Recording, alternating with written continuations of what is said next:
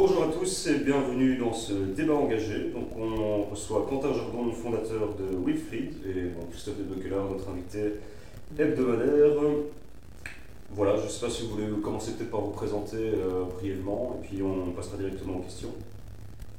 Donc moi c'est Quentin, je suis le cofondateur du magazine Wilfried, un, trimestriel de, politique belge.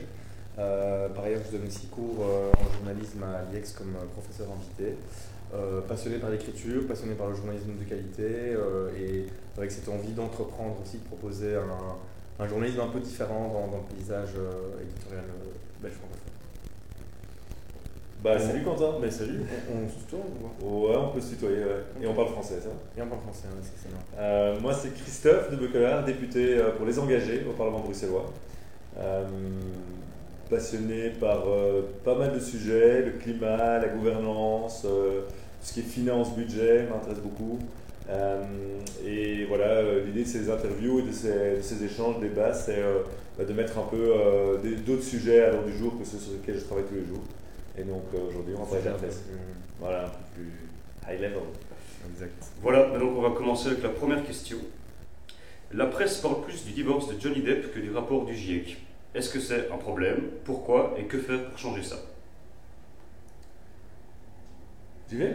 Je sais pas, oui. Ben, qu'est-ce que faire pour changer ça? C'est à toi de répondre.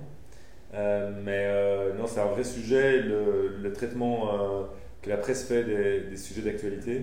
Il y a le climat, par exemple, moi, un sujet sur lequel je suis très actif, c'est le Web 3, l'avenir du, web et de la, technologie. D'ailleurs, tu as écrit un bouquin sur, sur le web.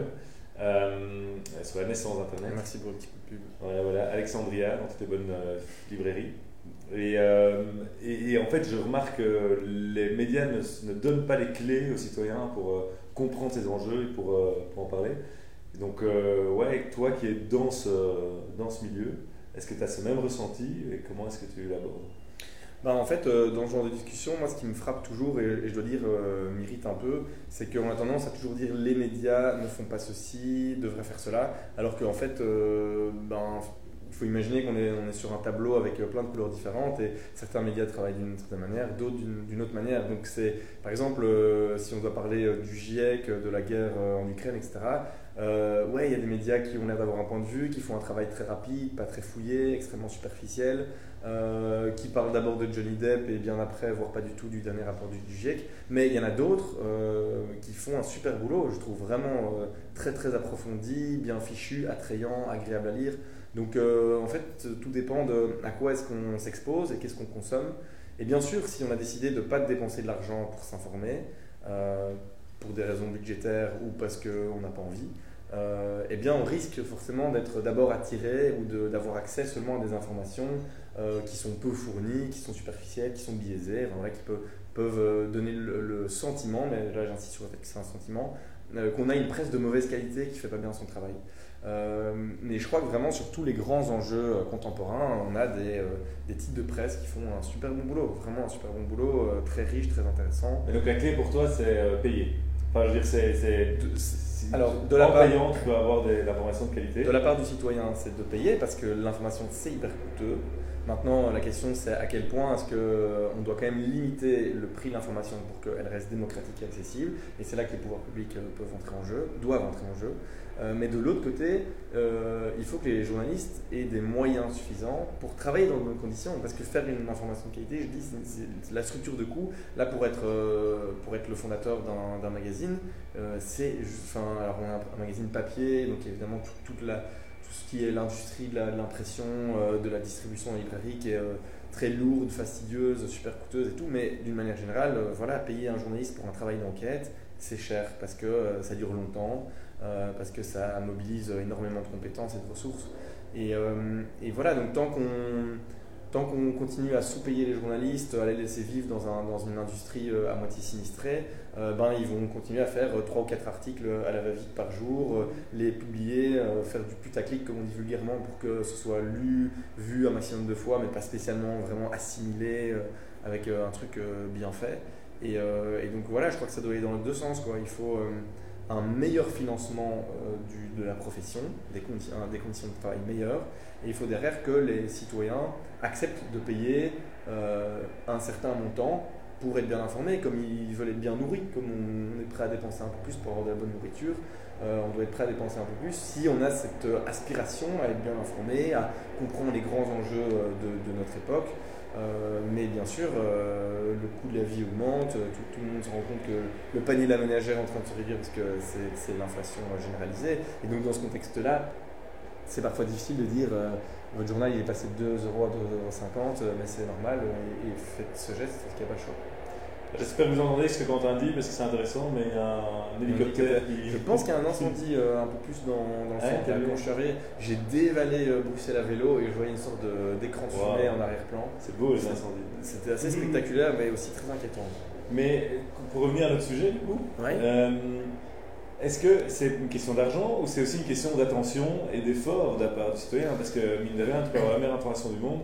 Euh, moi, je, je, vois bien que le temps que je mets, le temps que je consacre à lire des longs articles fouillés euh, dans mes week-ends, ben, euh, il n'est pas, pas énorme. Quoi. Ouais, ben alors là, là, on touche à un truc encore plus fondamental et malheureusement, je crois qu'on a encore moins d'emprise. c'est la concurrence des, on va dire, la, ouais, la concurrence des divertissements, des sources d'informations, euh, le fait qu'en fait, euh, une fois qu'on possède un téléphone, euh, on est potentiellement exposé à un million de notifications, de sollicitations en tout genre, et qui souvent vont mobiliser chez nous des, des réflexes un peu de, du, qui vont du très très vite, des espèces de satisfaction immédiate, ouais, et puis le pouvoir de l'image aussi, de la vidéo, et donc tout ça fait que son téléphone se plonger dans un article euh, un, temps soit peu approfondi, c'est assez difficile. Quoi. Et en fait, il y a une concurrence de malade. Le soir, euh, après une journée de boulot, on a plus facilement envie de, de zoner devant une série Netflix euh, que d'ouvrir un magazine ou de regarder un documentaire sur l'actualité, un truc voilà, qui, qui, est bien fichu, qui a une forme d'exigence. Après, moi, je trouve que l'exigence doit toujours se marier avec quelque chose de d'attrayant, de, sexy, voilà, pour qu'on va pas juste faire un truc ardu. Ça ouais, J'allais dire, c'est quand même une marque de fabrique, tout ce que tu fais, euh, tant chez Wilfried, que Eddie, etc., euh, même euh, le bouquin que tu as écrit, euh, Alexandria, c'est toujours lié quand même à un plaisir de lecture. Ça, vraiment, c'est essentiel. Moi, je trouve que c'est le premier truc. Ça doit d'abord être plaisant à lire. Faire un truc chiant, ardu, alors ouais, bien sur le fond, mais juste indigeste, ben, ça n'a aucun intérêt. On sait qu'on on se ferme la porte à plein, plein de lecteurs potentiels euh, et qu'on fait un travail de fond qui va pas être lu. Donc, aucun sens. Et, je trouve le défi encore plus grand. C'est-à-dire que j'ai une matière assez difficile, mais je vais la rendre sexy, euh, je, je, vais donner l'envie de lire. Quoi. Et euh, là, on peut en venir sur la question de. Ah non, on n'a pas encore posé. non, je voulais juste. je trouve que c'est aussi un sujet politique en fait. Comment est-ce que. Parce que nous, on a le même problème avec la politique, on a l'impression que personne nous écoute et tout le monde s'en fout de la politique en Belgique. Mm. or, comment rendre ce, du contenu sexy et que les gens aient envie de nous écouter et nous lire même si on a des sujets, des, avis nuancés. Il n'y a pas euh, que les vidéos de Donald Trump qui doivent être euh, marrantes à regarder parce qu'il est tellement fantasque que c'est drôle à regarder. Il faudrait aussi que nous, on puisse euh, faire sourire le, citoyen et, l'engager dans les débats politiques sans que ça, ça semble rébarbatif. ouais, mais après, on ne peut pas complètement travestir un sujet. S'il est relativement complexe, qui touche à un enjeu essentiel, mais qui mérite quand même un décortiquage un peu approfondi, face à une vidéo de Donald Trump qui a dit une énorme connerie ou Johnny Depp qui vient de quoi de divorcer, euh, ben, le match est déjà un peu déplié. Quoi. Euh, et donc là, donc on en revient au fait que je disais, il y a plein de, de sources de sollicitations, des notifications en tout genre, des trucs qui ont l'air immédiatement euh, faciles à consommer par rapport à un article de presse par exemple. Là, on, va remonter un petit peu et c'est plutôt dans le travail, un travail d'éducation média quoi, qui doit être sans doute renforcé dans les écoles, l'enseignement, je sais pas, même des formations spécifiques liées à comment est-ce qu'on s'informe, comment est-ce qu'on consomme les médias. en fait, c'est quand même une question juste essentielle et qui peut passer parfois un peu à la trappe ou au second plan, mais, mais c'est là qu'on forme aussi des citoyens, quoi, une fois qu'ils sont sortis de l'école, qu'ils aient déjà un réflexe de, de, de, lire des trucs bien, de visionner des trucs bien, et, que, et qu'ils se sentent presque mal quand ils sont là à zoner euh, devant des, des, des, conneries de vidéos de chat ou de, de, vidéos de Trump euh, sur un site d'information gratuit. Voilà. Et aussi avoir cette conscience-là que l'information est payante, vraiment, ça coûte cher. donc si vous êtes que sur des trucs gratos, euh, il doit quelque part y avoir un problème, sans doute que vous informez mal. Ben, même nous, bon, c'est assez nouveau, enfin non, c'est parce qu'on achetait son journal, son magazine, mais je veux dire, Internet, tout était gratuit jusqu'à quelques années. Quoi. Uh-huh. Va, je vous propose de passer à la deuxième question. Une sortie de l'ensemble de la presse écrite francophone, enfin peut-être pas l'ensemble, mais en tout cas la, majeure partie, euh, prétend que la FTBF leur fait une concurrence déloyale. Est-ce que la presse publique est un bienfait ou un danger pour les autres groupes de presse? Ouais, euh, nous c'est marrant parce que avec, euh, avec mes collègues de Wilfried, on se disait depuis un moment c'est quand même fou maintenant la RTBF euh, qui fait super bien son travail sur le volet audiovisuel est de plus en plus présente sur le volet écrit et donc ça devient un média de presse écrite. alors là on ne parle plus d'un média papier mais juste sur le digital on a pour chaque sujet 3-4 paragraphes voire plus, on commence même à avoir des trucs un petit peu étoffés qui viennent en appui d'un contenu audiovisuel. Et, à un moment, on s'est dit, ben, ça devient vraiment un média de presse écrite à part entière, mais qui est euh, ultra financé par les pouvoirs publics. Euh, et en plus, ils ont refait leur, leur, site récemment. Donc là, ça nous a d'autant plus frappé. On se dit, là, ça commence vraiment à devenir attrayant. Ils se positionnent vraiment comme un média qui propose euh, du contenu écrit. Et c'est vrai que si on est abonné à aucun type de presse belge francophone, mais qu'on veut s'informer sur les dernières actualités sportives, économiques, culturelles, etc., eh ben, presque systématiquement, on va tomber sur un article de RTBF parce que là, il est gratuit, tandis que tous les autres, maintenant, ils ont verrouillé leur accès pour ceux qui ne s'abonnent pas. Et ce qui est tout à fait logique. Hein, je veux dire, euh, cette stratégie, elle a été développée beaucoup trop tard par les médias de dire, en fait, notre contenu qui nous a coûté de l'argent et qu'on met en ligne, ben, il faut que les gens payent pour. On va arrêter de, donner un libre accès généralisé, ça n'a aucun sens, on est en train de se tirer une balle dans le pied. Euh, mais la RTBF peut se permettre de, continuer le comportement d'avant, euh, à savoir le tout gratuit sur Internet, parce qu'elle est financée par les pouvoirs publics très largement et que d'abord son travail c'est de faire de l'audiovisuel. Et donc là il y a vraiment je trouve une concurrence déloyale mais ça ne me gêne pas du tout que, comme je disais au début, que les, pouvoirs publics financent les médias, la presse, mais alors ça doit être fait euh, à, part égale, quoi, je veux dire d'une manière équitable. Et, et là, c'est pas le cas, parce que nous, par exemple, Wilfried et les autres types de presse indépendants, euh, périodique, euh, on reçoit vraiment très très très peu. Quoi. Ça touche, c'est plus ou moins à nous, oui, c'est plus ou moins 15%. Nos chiffres d'affaires, ce sont des subsides. Euh, si on compare à la FTBF, je veux dire, c'est assez ridicule, même si on compare à la presse quotidienne. Donc là, il y a, je pense, un vrai, rééquilibrage à faire si on ne veut pas que petit à petit, il n'y ait plus que deux ou trois groupes de presse qui concentrent toute l'activité médiatique en Belgique francophone. Mais c'est ce qui est en train déjà de se passer avec Rossel qui possède Le Soir, Supresse, RTL et d'autres types de presse. Euh, qui a la Lib, la DH maintenant qui a racheté l'N24. Et, euh, et, puis on a Roularta, donc on a genre trois énormes groupes. Et je, je parlais d'un tableau avec plein de couleurs pour dire euh, c'est un peu toute la diversité de la presse, toutes les voix aussi au sein d'un même concert. ben là en fait on n'a plus que trois couleurs et puis deux trois petites taches à gauche à droite. Wilfried a, a, failli disparaître en plus l'hiver dernier. Vous avez peut-être suivi cette campagne de sauvetage qu'on a menée auprès de la société civile de, de rachat de, de notre médias en achetant des parts dans la coopérative pour que tout citoyen soit quelque part un peu patron de presse. Euh, et eh ben, il y avait vraiment cette étiquette, cette, euh, cette volonté d'avoir un média indépendant pour préserver une couleur dans, euh, dans, dans cet ensemble floral qu'est le, le, paysage médiatique en Belgique francophone. Mais il y a un vrai danger de concentration, un peu différent de la France, où la France, c'est plutôt des milliardaires qui viennent avec leur pognon et qui rachètent un journal. chez nous, c'est plutôt des groupes de presse qui ont des activités de presse, mais pas seulement. Quoi. Ils ont souvent leur vache à lait, des, sites de paris sportifs, des, des, agences digitales, des, trucs qui rapportent facilement avec peu de salariés. Et derrière, on a cette vieille industrie qui est le journal. C'est plein de salariés, peu d'argent, mais euh, ça a de la valeur, c'est une vitrine, il y a du prestige, c'est un certain pouvoir aussi.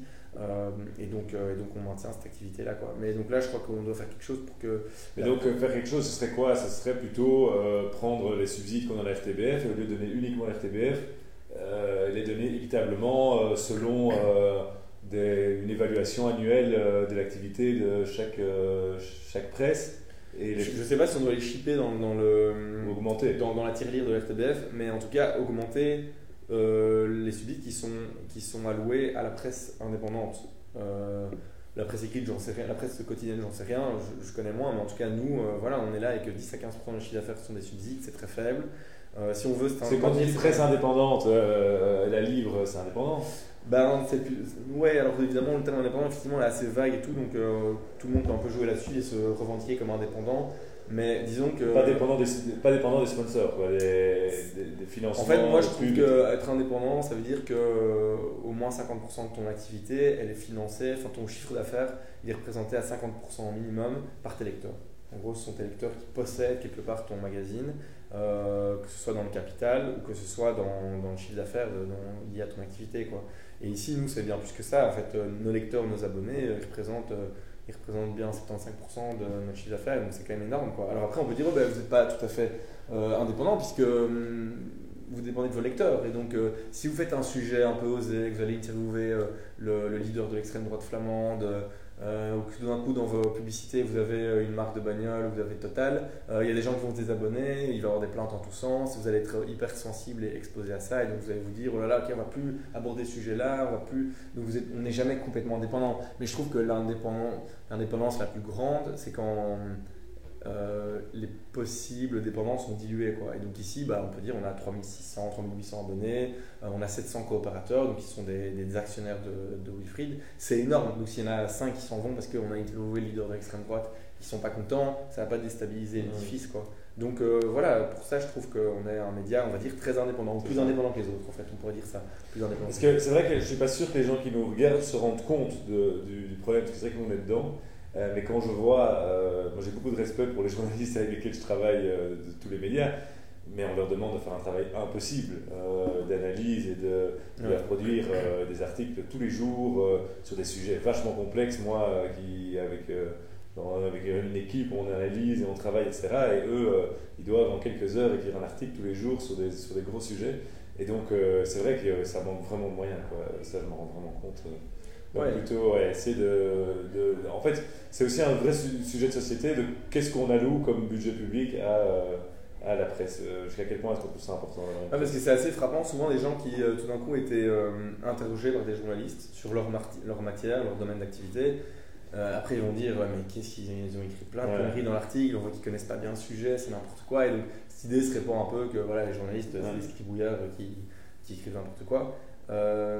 Euh, mais souvent, c'est pas pour la contrainte que tu viens de dire, c'est juste euh, le manque de temps, c'est qu'il y a une, une, demande, une exigence de productivité euh, de la part de, euh, des, des, rédacteurs en chef, euh, de la direction, qui fait que, ben, voilà, bon après, je, je pas, on ne peut pas pardonner toutes les erreurs des journalistes, hein, il, y en a, il, y en a, effectivement.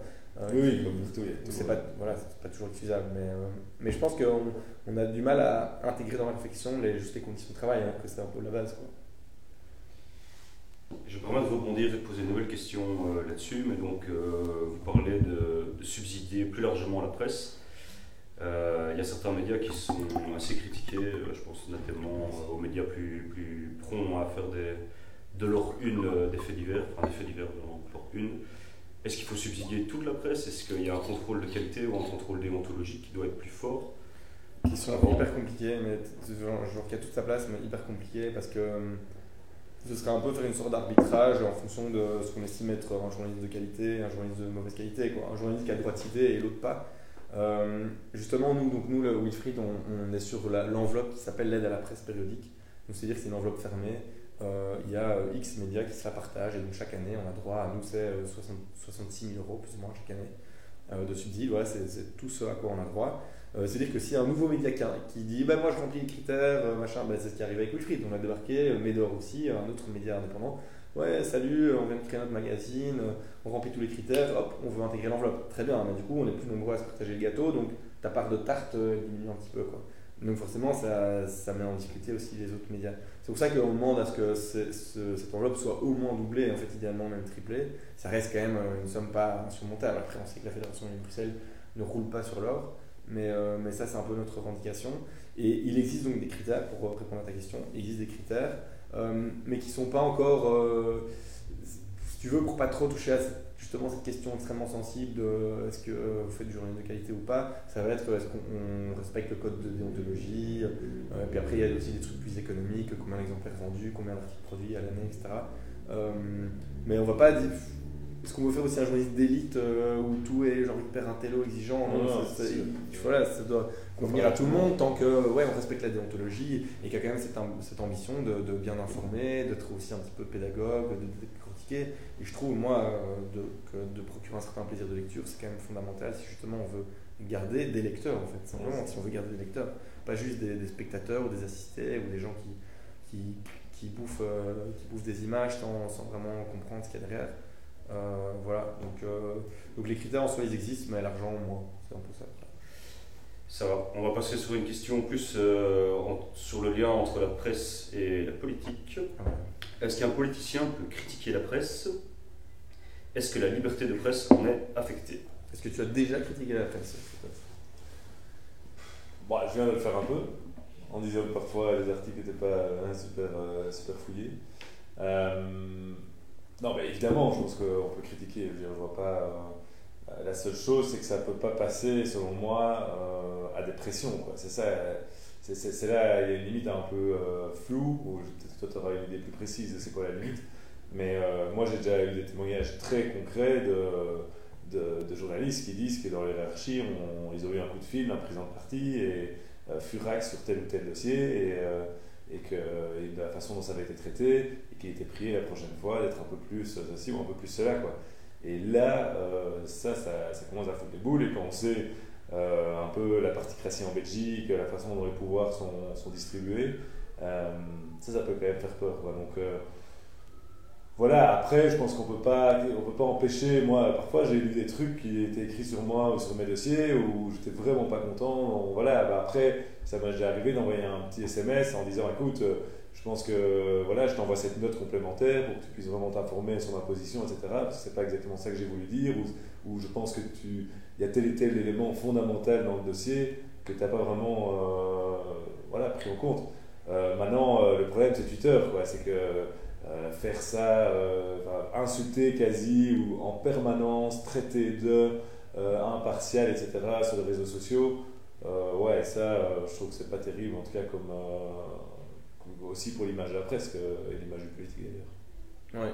Ben, en fait, c'est marrant parce que aussi une des grandes souffrances des journalistes aujourd'hui, c'est que ils sont euh, toujours sous la menace euh, d'un boycott de la part de, des attachés de presse, des porte-parole qui représentent. Euh, alors, on, va prendre un, domaine, un autre domaine que je connais un petit peu, qui est le domaine sportif, où là, c'est encore plus criant. D'ailleurs, si vous vous intéressez à l'actualité sportive, vous allez vous rendre compte que, quand même, très souvent, c'est le ton est consensuel, on va toujours être positif. C'est un peu une sorte de glorification de dire voilà, tel cycliste, tel footballeur, c'est un héros. Voilà, c'est toujours, je trouve, enfin, pas toujours, mais très souvent, lisse, quoi. Ça manque d'aspérité, ça manque de relief, ça manque euh, de critique et tout. Et euh, pourquoi? Mais parce que souvent, euh, si un journaliste emploie des mots difficiles à l'égard d'une équipe cycliste, d'une équipe de foot, que sais-je en sport, il, va, il menace d'être boycotté, de ne plus avoir accès à tel sportif, tel athlète pour, pour une interview. et donc en fait, on est, voilà, je pense qu'il y a un peu cette espèce de menace. et ça, ça ce chantage. en politique, politique moins. Pourquoi? Parce que le politique a quand même besoin de médias. Tandis que, bah, après, on pourrait dire une cycliste a besoin des médias parce que ça attire des sponsors, machin. Mais malgré tout, ils se permettent de. Euh, les politiques, quand même, ils ont individuellement besoin de, la presse. Mais ça n'empêche que passer un certain niveau de pouvoir, de réussite euh, politique, etc., bah, ils, peuvent, ils peuvent commencer à dire Ok, tel média, euh, je l'insulte, celui-là, je, je, décide de plus aller sur un plateau. Dernier exemple en date très très parlant, c'est Emmanuel Macron qui avait dit euh, j'irai pas sur le plateau de France 2 pour euh, les débats euh, parce que Sophie Lapix qui est une présentatrice du JT de France 2 a été un peu trop incisive dans, dans, sa question quoi mais parce qu'Emmanuel Macron estime que il n'a même pas besoin de France 2 pour, pour son, sa réélection, pour la, sa, sa, réussite politique. Quoi. Mais pour plein d'autres hommes et femmes politiques, c'est différent parce qu'ils n'ont pas encore ce, ce statut-là et donc ils doivent encore batailler sur le front médiatique pour avoir de la présence. Mais il n'empêche que genre, nous, avec Wilfried, euh, c'est très, très compliqué avec la NVA en particulier, parce qu'il euh, demande à relire euh, chaque interview qui a été, qui réalisée, quoi, avec des suggestions de coupe, de modification, de machin. donc là, il faut vraiment parlementer pour nous garder notre indépendance, notre droit à publier l'information telle qu'on l'a reçue, telle qu'on l'interprète. Euh, et pas et voilà, et résister à cette pression politique. Mais donc, euh, elles existent, quoi. Voilà, un parti comme NVA, typiquement, ils demandent à relire euh, et ils corrigent et tout. Pour moi, c'est complètement c'est inacceptable, quoi. Juste, ça ne peut pas exister, ce genre d'attitude. ouais, ça, ça va pas. alors c'est différent évidemment de dire après une interview, après un article, bon là il y a des erreurs vraiment factuelles, il y a un gros problème d'interprétation, mais tant que derrière il n'y a pas une menace, il n'y a pas une tentative de chantage ou derrière de dire bah alors on vous boude, c'est fini, vous n'aurez plus jamais le droit de, nous interviewer. Enfin, je veux dire, ça, c'est encore autre chose, quoi. Mais euh, voilà, suggérer des, des rectifications, parce qu'il y a eu des erreurs vraiment objectives, factuelles, c'est encore une autre attitude. Il y a aussi, quand on parle d'éducation aux médias, euh, il faut aussi apprendre aux gens de faire la différence entre ce qu'un média dit et ce que l'interviewé dit.